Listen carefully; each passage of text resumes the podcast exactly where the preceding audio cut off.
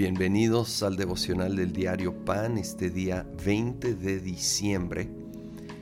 Hoy vamos a considerar el capítulo 15, un breve capítulo aquí en Apocalipsis, que menciona siete ángeles con siete plagas ligadas a luego siete copas de ira que será en el siguiente capítulo. Y voy a leer desde el versículo 1. Vi en el cielo otra señal grande y maravillosa, siete ángeles con las siete plagas que son las últimas, pues con ellas se consumará la ira de Dios. Vi también un mar como de vidrio mezclado con fuego. De pie a la orilla del mar estaban los que habían vencido a la bestia, a su imagen y al número de su nombre.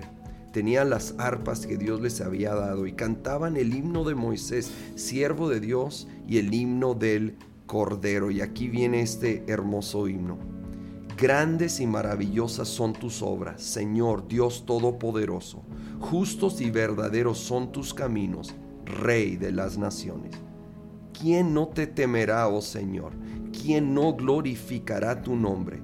Solo tú eres santo.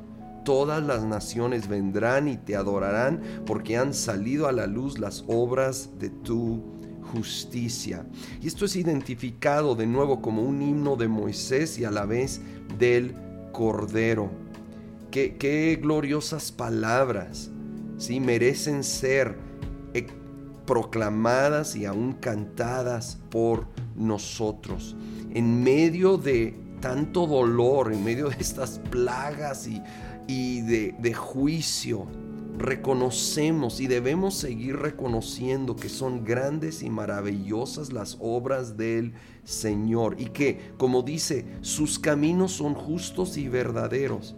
A veces no nos parecen justos, a veces con nuestra perspectiva tan limitada humana, parece que hay demasiada injusticia. Ahora, sí hay mucha injusticia en el mundo, que quede claro, pero eso es producto del ser humano. Pero los caminos del Señor, a veces misteriosos, a veces tardados en llegar a su destino, tardados para nosotros, pero siempre veremos que al final del camino fueron justos y verdaderos. En el versículo 5 dice, después de esto miré y en el cielo se abrió el templo, el tabernáculo del testimonio.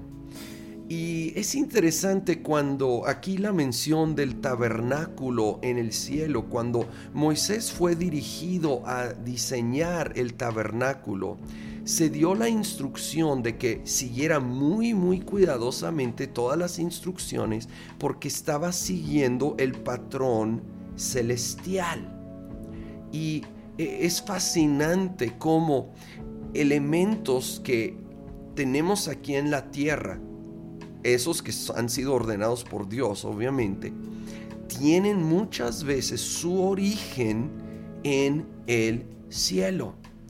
Por eso es tan importante la obediencia a la palabra de Dios, reconociendo que muchas veces es un reflejo ya sea del cielo literal o bien del corazón de Dios y que van a ser cuando nosotros vivimos de esa manera, conforme a la palabra de Dios, estamos honrando a Dios, estamos honrando su diseño y luego nosotros vamos a gozar de la bendición de caminar en el diseño divino.